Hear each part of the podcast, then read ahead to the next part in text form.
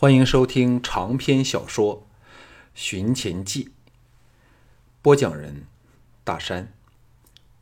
第十八卷，第二章：奸艳滔天。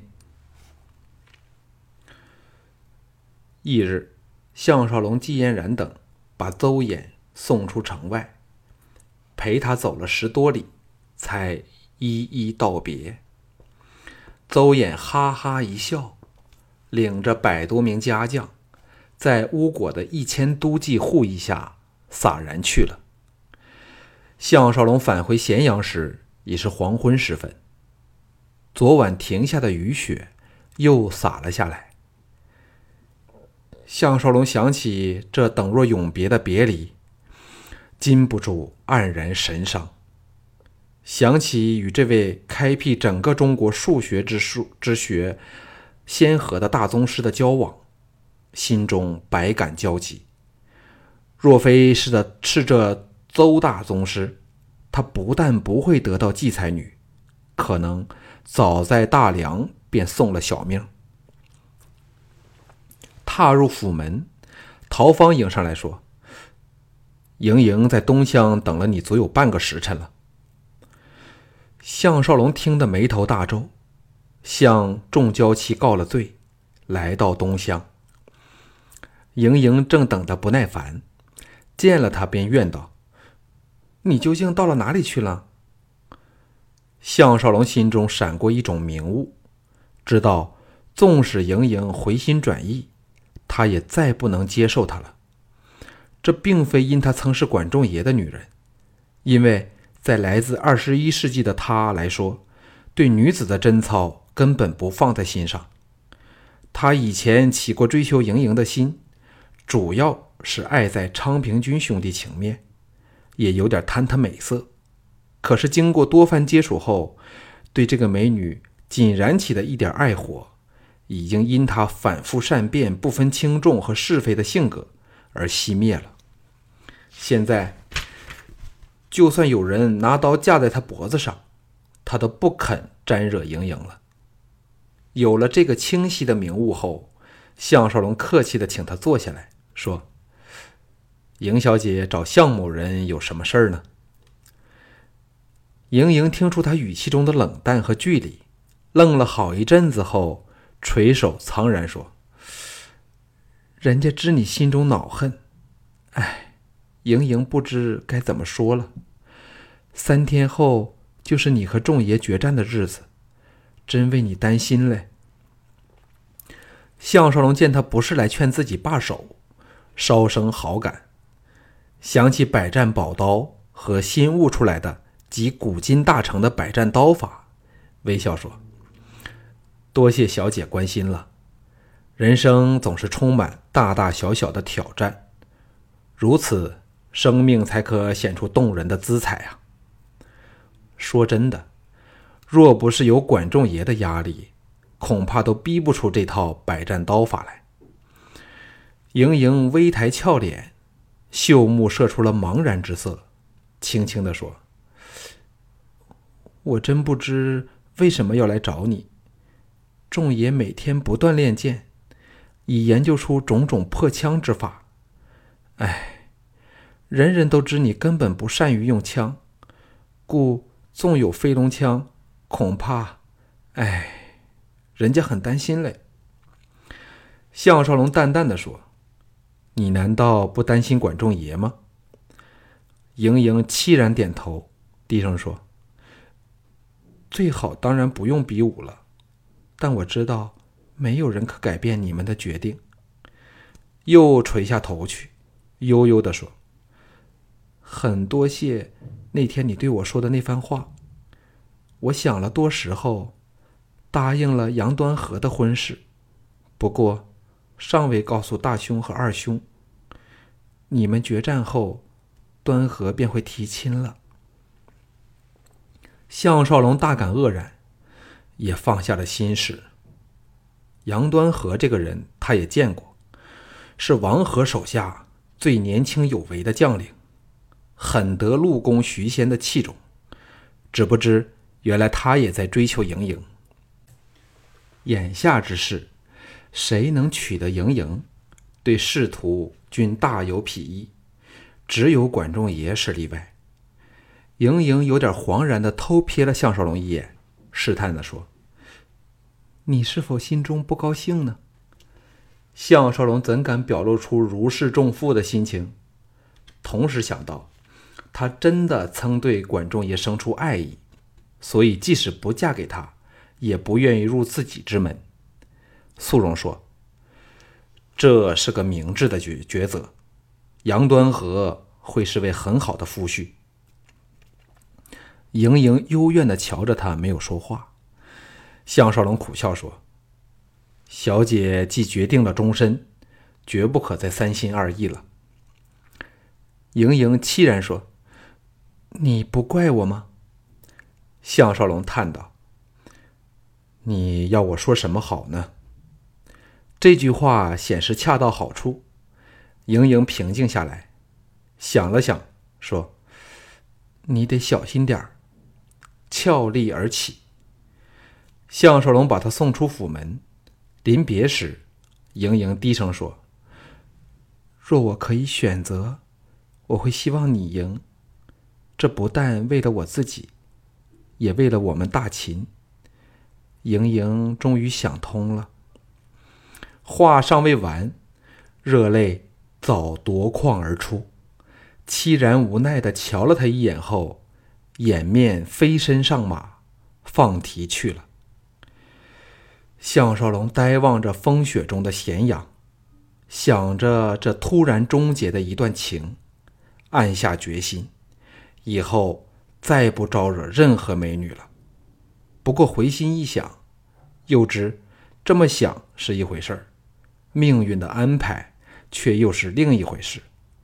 庄夫人和李嫣嫣，不正是两个好例子吗？项少龙返回内宅。才和项宝人玩耍了一会儿，京藤毅和京俊两个人回来了。前者容色严峻，后者则一面愤然。季嫣然看出不妥，出言相询。藤毅坐下后，拍脊骂道：“我以千叮万嘱，要这小子忍一时之气，不可招惹国兴。哪知他仍是忍不住，一见面就动手。”项少龙苦笑说：“二哥切莫动气，小俊，你来告诉我是怎么一回事吧。”众人见项少龙若无其事的样子，无不大雅。连京俊也愕然说：“三哥最明白我了。哎，我并非说二哥不明白我，只是两种明白是不同的。”藤毅哑口失笑时，吴廷芳忍不住扑哧笑道。不要吞吞吐吐了，快说吧。京俊做了个无辜的可怜模样，摊手说：“金汤惹事儿的绝不是我。刚才我到醉风楼逛逛，刚巧撞着渭南五十行馆那批奸贼，当然少不了八脸国星。我本打定主意对他们视若无睹，岂知他们故意说些冷言冷语给我听，还辱及三哥。那些话我不想重复了。总之，他们是赤着嫪毐在背后撑腰。”一点顾忌都没有，我什么都可以忍，但是就不可以忍他们散播损害三哥清誉的谣言。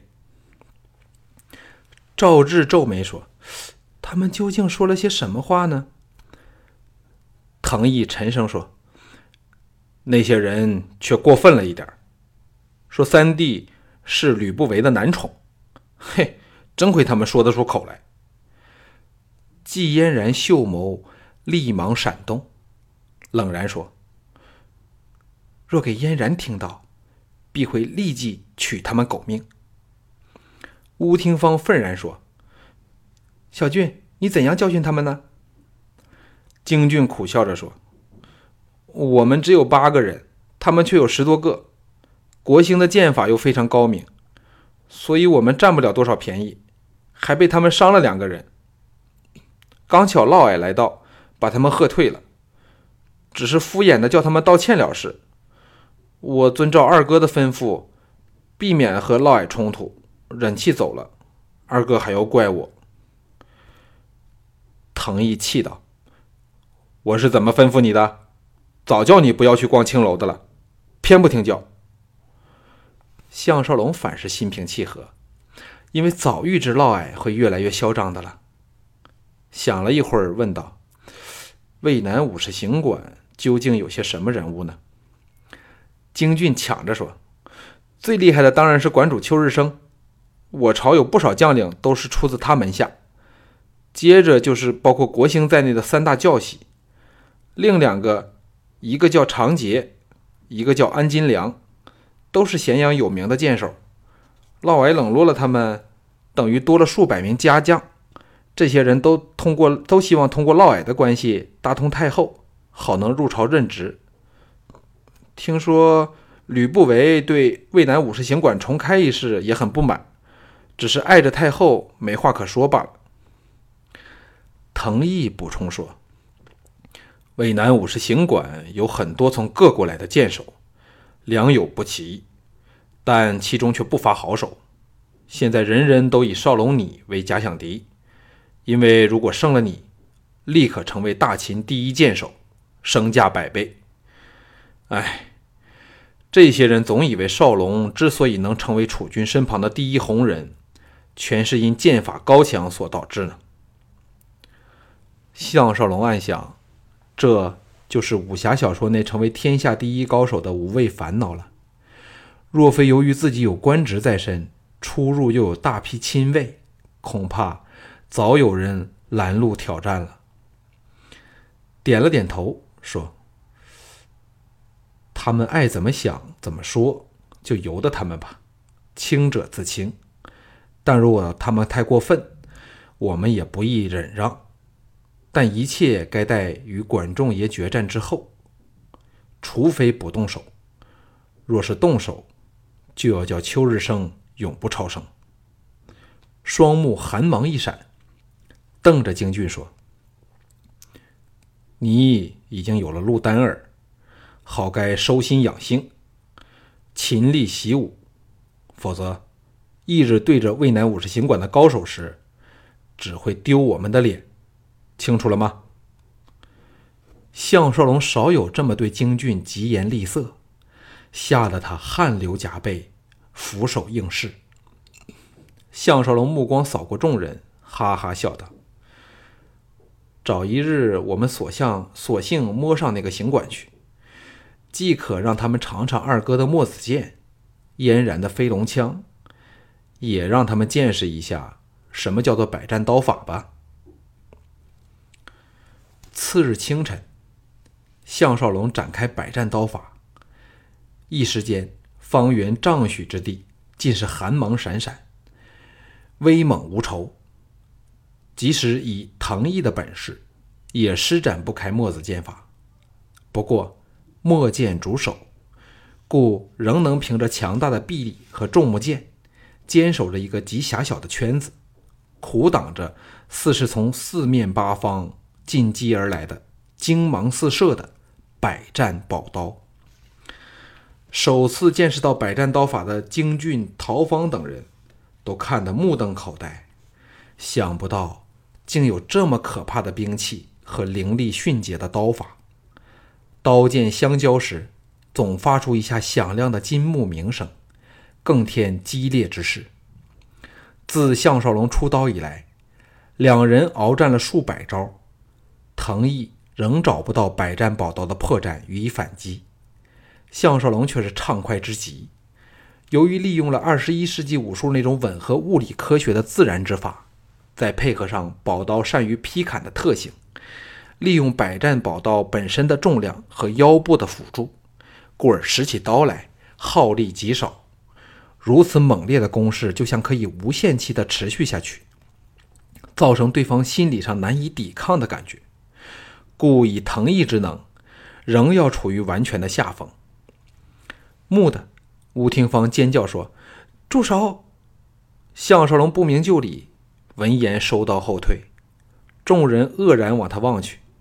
吴廷芳俏脸微红，尴尬地说：“不要这么看人家嘛，我真怕项郎当了二哥是管仲爷嘞。”项少龙与藤毅对望一眼，哈哈大笑起来。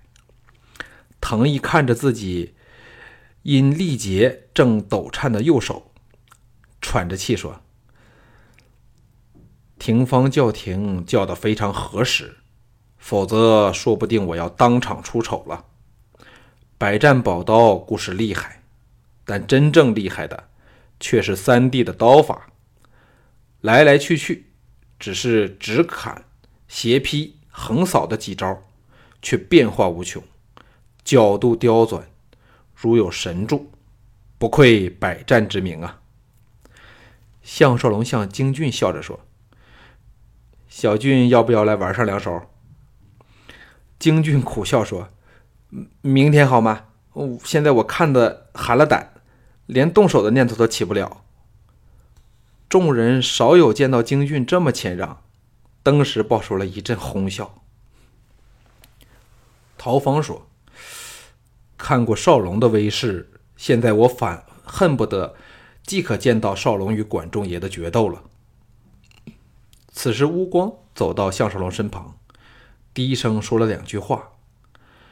项少龙把百战刀交给赵志，向藤毅、京俊和各教区招呼一声，朝内堂走去。藤毅追上了他，问道：“什么事？”项少龙低声说。小五和小田偷偷来了。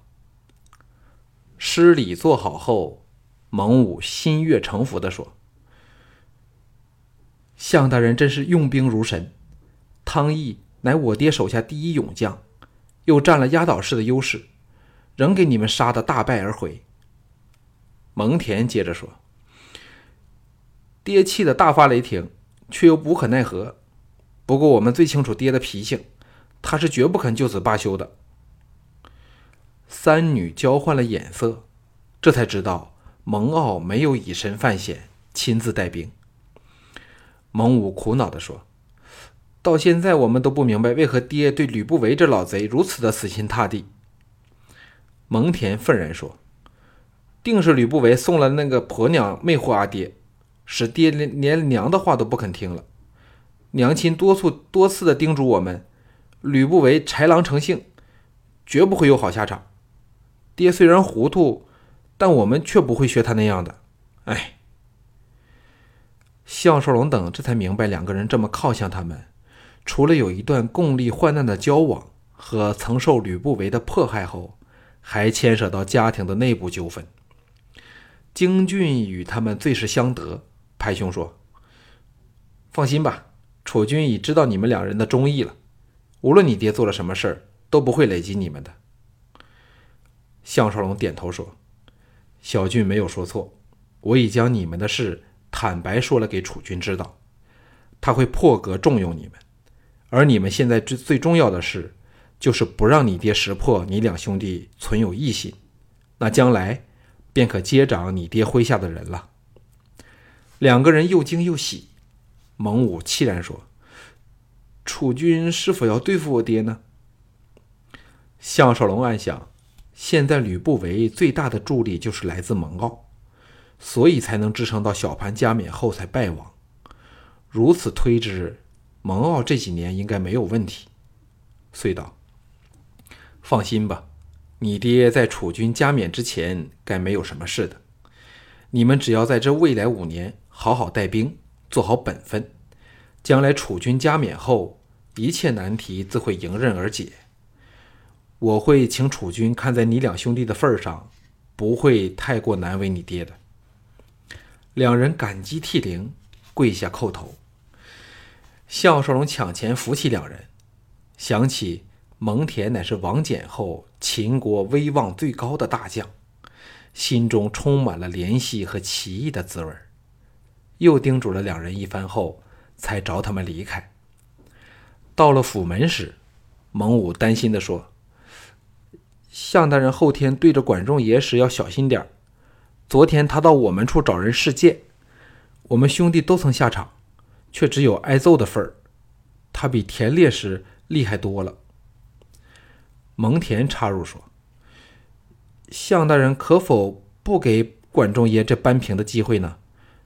那可硬生生把他和吕老贼给气死了。”京俊笑着说：“放心好了，我三哥乃是天神降世，管仲爷就算长了三头六臂出来，也难逃败局。两兄弟怀疑的瞪着项少龙，藤毅搂着两人，笑着说：“小俊、金汤，非是像平时般大吹牛皮呀！你们的项叔叔，现在连我也要俯首称臣。你们等着看一场精彩的比拼好了。”两个人自知藤毅的厉害，和从来不做诳语，稍稍放下心事。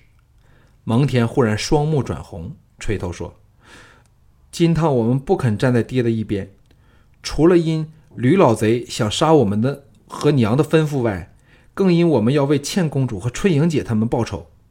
将来对付老贼时，定要算上我们兄弟一份儿。”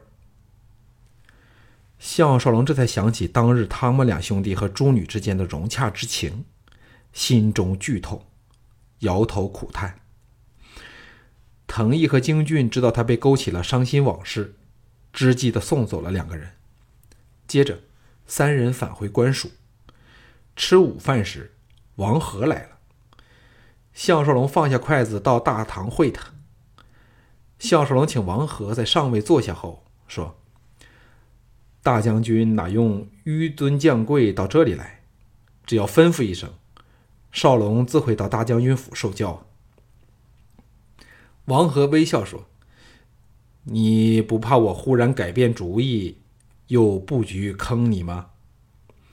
项少龙洒然笑着说：“大将军若要我项少龙的小命，只是举手之劳吧。”王和摇头说：“你的小命。”并非那么易取啊！至少，吕不韦和蒙骜便为你闹了个灰头土脸、焦头烂额。顿了顿，眉头深锁，肃容说：“吕不韦却有谋反之心，借口动用军队修筑郑国渠，问楚军和太后取得兵符，调动兵员。”若非我力阻他动用我的人，恐怕现在咸阳已落入他和蒙骜的手上。可是我迟早都要领兵出征，那时候鞭长莫及，楚军的形势会凶险非常。少龙可有什么对策？项少龙很想告诉他，这种情况只要能挨到黑龙出世便可以改变，但感到此事越少人知道越好。反口问道：“大将军有什么提点呢？”王和沉吟片晌后，叹着说：“因为我拒绝杀你，和吕不韦闹得很不开心。你该知道，若田丹攻燕，吕不韦定会遣我和蒙骜攻打三晋，那就是吕不韦做反的好时机。只要咸阳的守军全换上他的人。”太后和楚军就只有任他鱼肉了。项少龙松了一口气，说：“那至少是明年春暖花开时的事儿了。燕国处于偏北之地，冬季严寒，田丹又需时间预备，所以我们仍有一段缓冲的日子。”王和不屑地说：“其自以管仲为相，变革图强。”本大有可为，岂知其人只爱空谈，不修武备，还妄称东帝，却给个小小的燕国差点灭了。虽说出了个田丹，保命尚可，哪有回天之力？若非有赵国给他们挡着我大秦的军队，他们早被扫平了。项少龙顺口说。现在赵国没有了廉颇，赵人仍足惧吗？王和露出了凝重之色，叹了一口气说：“说到兵精将良，天下莫过于赵。若非孝成王昏庸，错用赵括，白起也难有长平之胜。廉颇虽去，但还有李牧在。”此人在兵法上有鬼神莫测之机，比赵武灵王更善于用骑兵，神出鬼没，叫人防不胜防。翌日若少龙遇上此人，千万不要轻敌，否则必吃大亏呀。”项少龙心中祈祷，勿要发生此事，心中同时涌起对这连敌人也要折服的绝代名将由衷的敬意。想起他当日豪气干云赠自己以雪浪剑，还嘱他逃到这里来，并表明一日若在沙场相见，大家绝不要容情。那种心胸气魄，岂是他人能及？王和魏然说：“一天有李牧在，我大秦休想王赵。”两个人各想各的，都是唏嘘不已，反忘了迫在眼前的凶险形势。王和忽然说：“少龙知否？程角被封于长安后，不但与赵将庞暖暗通款曲，又在杜弼的协助下。”秘密招兵买马，所以只要咸阳有事，他必会回来抢夺王位。由于支持程角的人仍有很多，此事不可不防。项少龙大感头痛，原来小盘这秦始皇是这么艰难产生出来的。点头表示知道了，叹道：“这事儿吕不韦该比我们着急。”杜弼和程角要杀的第一个人就是吕不韦，至少要再杀几个人才排得到我。吕不韦必不会坐视不理的。王和苦笑说：“说到玩权谋，我和你都不是吕不韦的对手。这几天我每晚都找王陵喝酒，提起此事时。”老陵说他是故意纵容杜弼和程角，好留下这个威胁，迫使太后和储君更要倚重他。项少龙早猜到了这一点，问道：“杜弼和秀丽夫人究竟是什么关系呢？”秀丽夫人就是庄襄王的另一个宠妃，程角的母亲。王和说：“他们是堂兄妹。”但我们都猜他俩有着不可告人的关系。顿了一顿，显然是觉得差得太远了。郑荣说：“我有一个想法，听说你现在和楚人关系转佳，可否设法说服李元，指出若田丹王燕下一个就会向楚人开刀这一个利害关系？”使楚人陈兵齐国边境，那就可包保田丹不敢贸然攻燕了。项少龙为之拍案叫绝，姜毕竟是老的啦，这等若围魏救赵的翻版。妙在李元最忌的是田丹，皆因秦国被东三郡的事儿给三晋紧紧的牵制，无暇理会楚国。何况李元也非善男信女。自然对齐国也有土地上的野心，所以这一招却是妙不可言。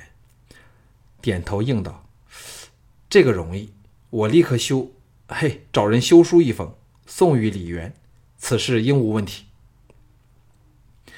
王和郑荣说：“事关重大，少龙千万别以为可纯凭私情打动李渊呐。”项少龙恭敬受教说：“少龙晓得了。”王和欣然说：“只要能暂缓齐燕之争，待王翦回朝，桓乙和小奔又练成了他们的溯源部队，老夫就可放心出征了。”项少龙得到这最少掌握了秦国四分之一兵力的当权大将的支持，整个人都轻松起来。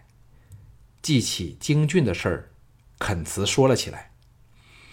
王和哈哈笑着说：“这个没有问题，今天我便找王陵一起到陆府说亲，你等待我们的好消息吧。”玄佑神情一暗，显然想起了陆公和徐仙。好一会儿后，魏然说：“少龙知否？”陆公原不姓陆，只因他田猎时猎鹿最多，先王戏称他为陆王，于是他改姓为陆，封邑也叫陆邑。自那时开始，人人都叫他做陆王，后来才改成陆公吧。项少龙苦笑着说：“大将军可知？”我现在也不应叫项少龙，而应该叫龙少相，因为我曾夸下海口，若让田丹逃回齐国，就把名字倒转来写。王和呆了一呆，接着哈哈大笑着去了。